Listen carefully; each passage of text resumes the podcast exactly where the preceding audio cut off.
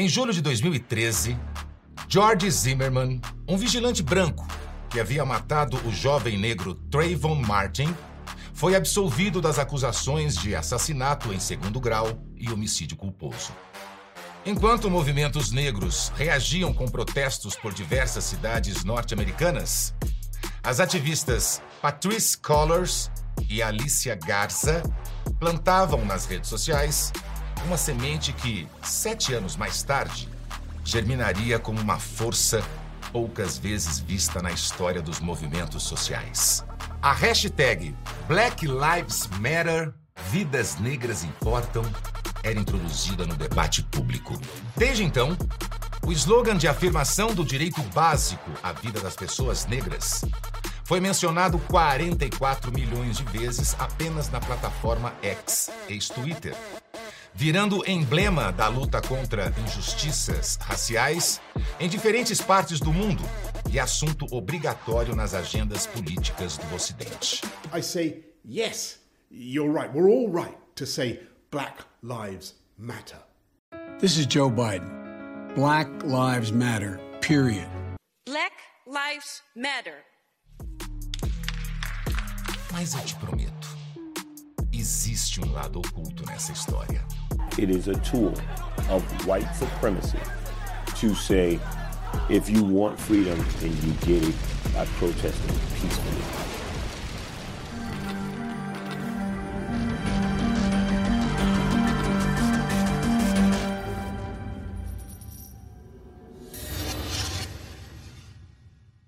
Em 25 de maio de 2020, na cidade de Minneapolis, no centro-oeste americano, um homem comprava cigarros no mercado.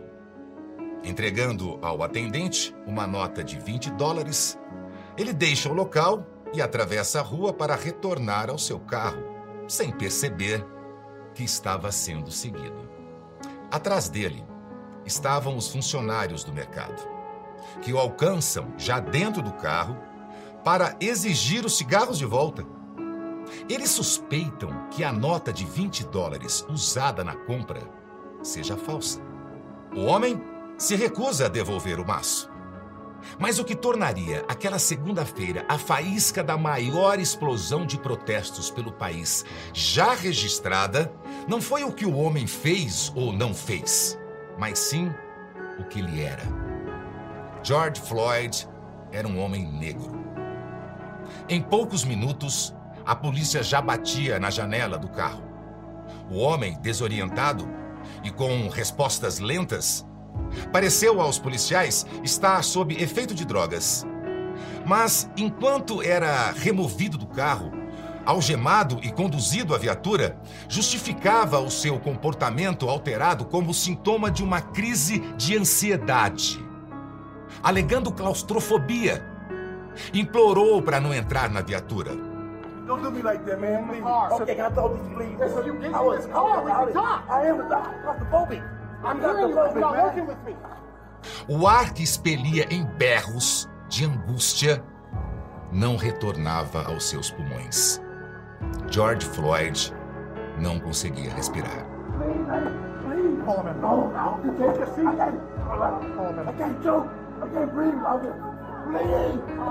Em sua luta desesperada para sair do veículo, acaba caindo para fora dele, de bruços, no asfalto.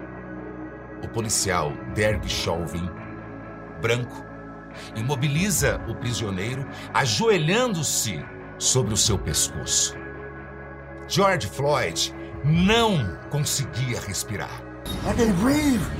As súplicas do homem caído, com o rosto comprimido no asfalto, só seriam interrompidas minutos mais tarde com a morte de George Floyd sob o joelho de Derek Chauvin. As aterradoras filmagens da brutalidade policial contra o homem negro sufocaram toda uma nação que, em busca de ar, saiu às ruas.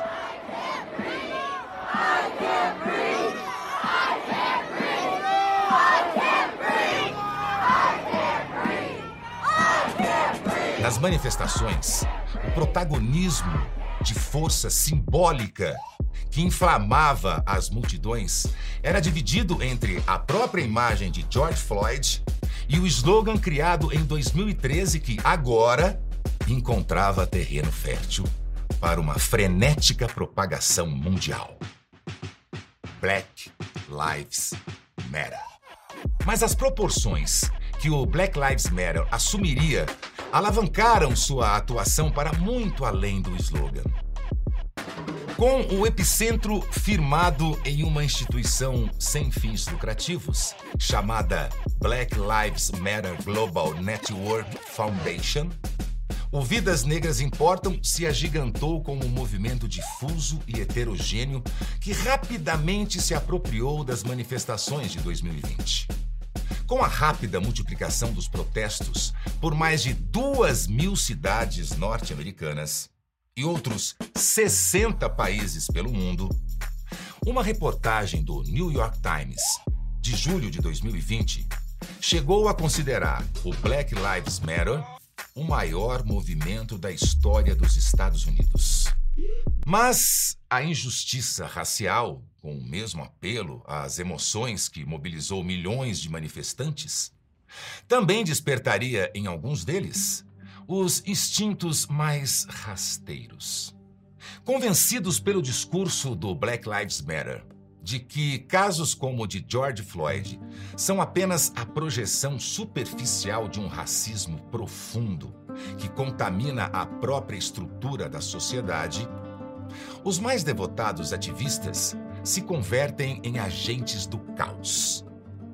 A inevitável radicalização dos protestos desponta em vandalismo, coação, saques e violência generalizada.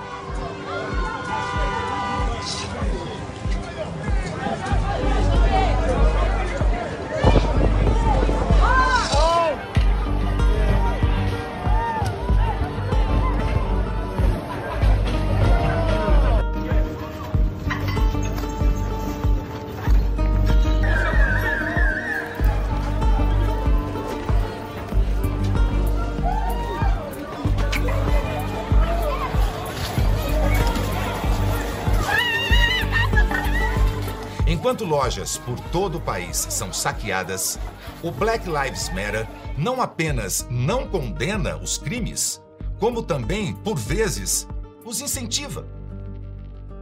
Em agosto de 2020, Ariel Atkins, organizadora do Black Lives Matter em Chicago, declarou: If somebody decides to loot a Gucci or a Macy's or a Nike, because that makes sure that that person eats. That makes sure that that person has clothes. That's reparations. That is reparations. Anything they want to take, take it because these businesses have insurance. Entre maio e setembro de 2020, o US Crisis Monitor registrou 637 tumultos violentos em 49 dos 50 estados norte-americanos e apontou o envolvimento do Black Lives Matter em 91% deles.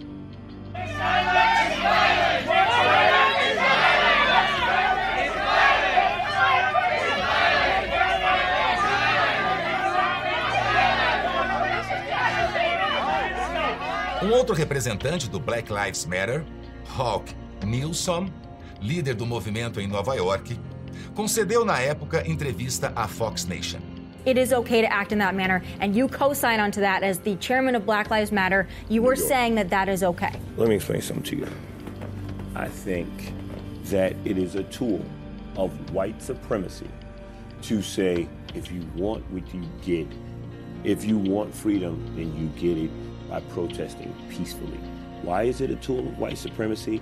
Because the white supremacists who built this country never earned anything peacefully. They did it through bullets and blood, and that's the American way. Após 14 dias de protestos, a revista Forbes já noticiava a morte de pelo menos 19 pessoas, enquanto muitas outras, entre policiais e civis, se recuperavam de contusões, facadas e tiros. Os tumultos deixaram um rastro de destruição que, entre vandalismo, incêndios e saques, somou um prejuízo que pode ter chegado a 2 bilhões de dólares.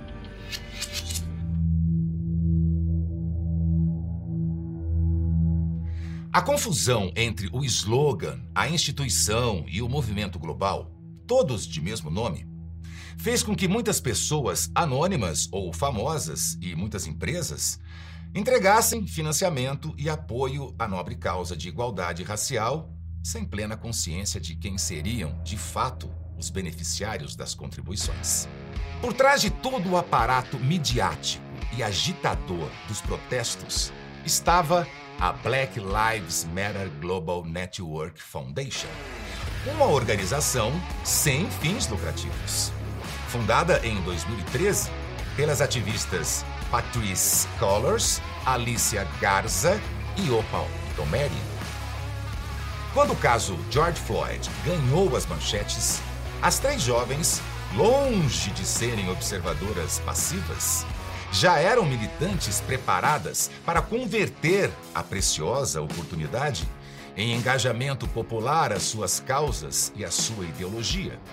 Em uma reveladora entrevista de 2015, cinco anos antes da morte de George Floyd, Patrice Collars confessou.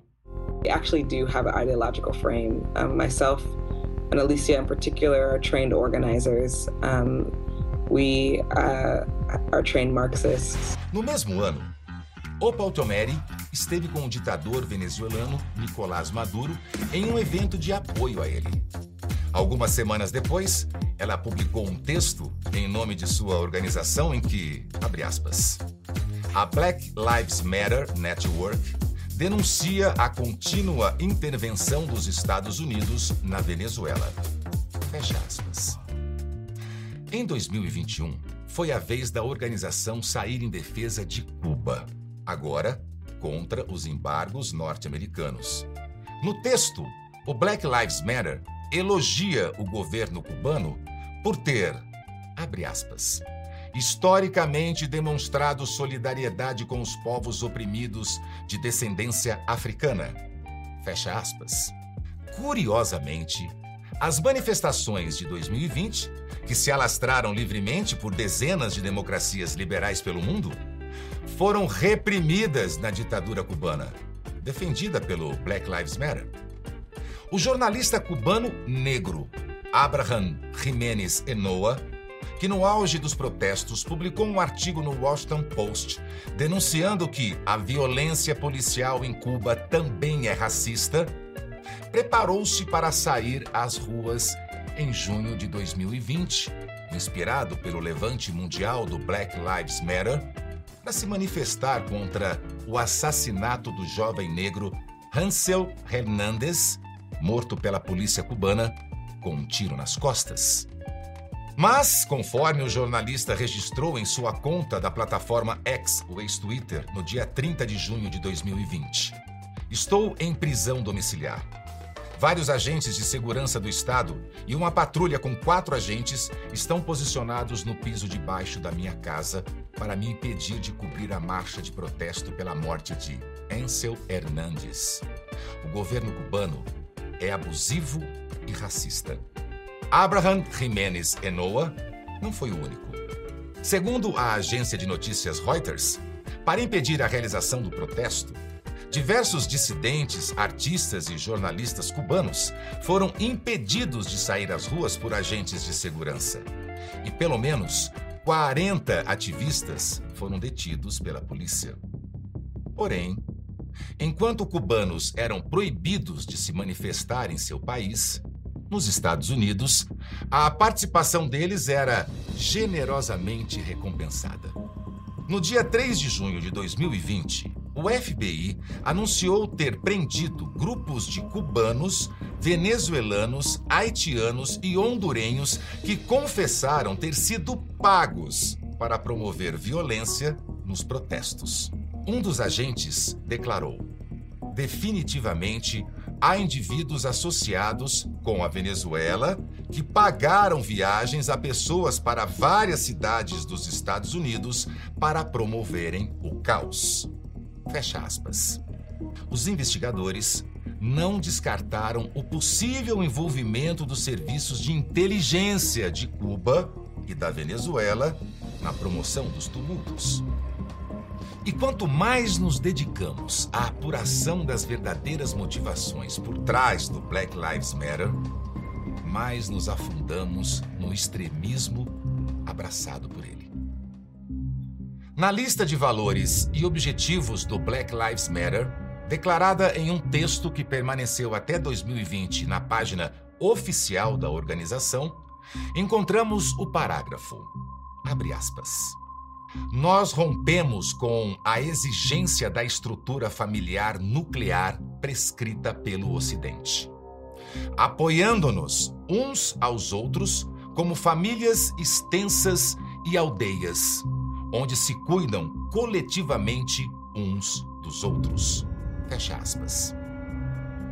Em outro texto, de 2017, de autoria de Yusira Kogali, cofundadora e líder do Black Lives Matter em Toronto, ela afirma, entre outras coisas, que brancura não é humanidade. Na verdade, a pele branca é subhumana.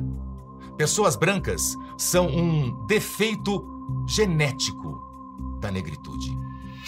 Por outro lado, a Black Lives Matter Global Network Foundation que não desperdiçou oportunidades para ostentar suas inclinações socialistas marxistas, não se constrangeu em aceitar doações milionárias de algumas das mais ricas empresas do capitalismo norte-americano e europeu. Em junho de 2020, marcas como Airbnb, Dropbox, Band, Ritz Cracker da gigante alimentícia Nabisco, e Axie e Degree, da multinacional britânica Unilever, anunciaram em suas redes sociais doações entre 100 e 500 mil dólares ao Black Lives Matter e outras organizações antirracistas.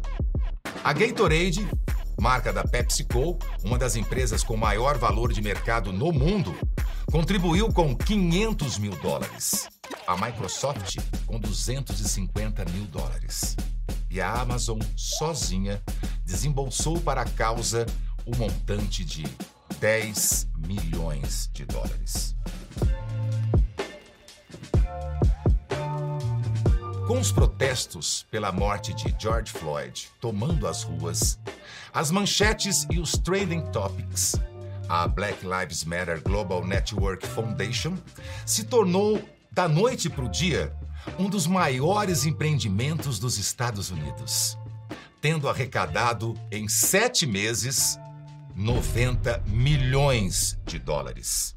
Poderia, é claro, ser alegado que o marxismo em aceitar as doações consistiu em tirar dos ricos parte do capital acumulado para redistribuí-lo às vítimas do sistema opressor. Ou seja, uma forma de reparação mais pacífica e honesta do que, por exemplo, os saques às lojas das grandes marcas? Porém, enquanto a primeira meta do plano, a de receber dezenas de milhões de dólares, foi alcançada com sucesso, a segunda meta, a de redistribuir a riqueza, não foi perseguida com o mesmo afinco. Ainda em 2020, a organizadora do Black Lives Matter da Filadélfia, Iane Indigo, abandonou o movimento. Desiludida com a excessiva centralização dos recursos na Black Lives Matter Global Network Foundation. Quando os recursos vieram, quando as oportunidades vieram, a fundação sozinha decidia quem iria se beneficiar deles, sem levar em consideração as outras organizações cujo trabalho deu à fundação acesso a esses recursos e oportunidades. Famílias de negros mortos em ações policiais, às quais dinheiro havia sido prometido pela organização, nunca chegaram a recebê-lo. Em abril de 2021, a mãe de Breonna Taylor uma jovem morta pela polícia no ano anterior chamou Black Lives Matter de fraude e desabafou. Abre aspas. Eu vi vocês arrecadarem dinheiro em nome da família de Breonna, sendo que vocês nunca fizeram absolutamente nada por nós. Fecha aspas. Em março de 2021, as mães de outros dois jovens negros mortos pela polícia norte-americana, Tamir Rice e Richard Risher, publicaram uma nota oficial em que, após citarem nominalmente uma série de lideranças do movimento, pedem que a Black Lives Matter Global Network precisa se distanciar, recuar e parar de monopolizar e capitalizar a nossa luta por justiça e direitos humanos. Nós não queremos ou precisamos que vocês desfilem pelas ruas acumulando doações, plataformas, contratos de filmes, etc., a partir da morte de nossos entes queridos, enquanto as famílias e as comunidades são deixadas sem nada e falidas. Não digam o nome dos nossos entes queridos e ponto final. Mas se o dinheiro não estava indo para as repartições regionais do movimento, para as comunidades negras, nem para as famílias das vítimas, então qual seria o verdadeiro destino dos milhões de dólares arrecadados? O mistério chegou ao fim quando diferentes órgãos de imprensa se dedicaram a investigar o caso, conseguindo acesso a cópias de declarações de imposto de renda da organização. O responsável pela declaração pertinente ao ano de 2020 foi Shalomaya Bowers, contratado para dirigir a Black Lives Matter Global Network Foundation. O documento registra a compra de uma mansão de quase 6 milhões de dólares em Los Angeles. Patrice Collors cofundadora da organização, apesar de ter inicialmente alegado uso estritamente profissional da propriedade, que conta com piscina e seis quartos, viu-se obrigada a admitir seu emprego também para fins pessoais quando foram divulgadas imagens de uma festa em comemoração à vitória de Joe Biden nas eleições de 2020. Em 2022, também viria à tona a aquisição de uma outra propriedade, desta vez em Toronto, no Canadá, e no valor de 8 milhões de dólares. A finalidade da mansão era desconhecida pelos próprios membros da repartição de Toronto do movimento Black Lives Matter.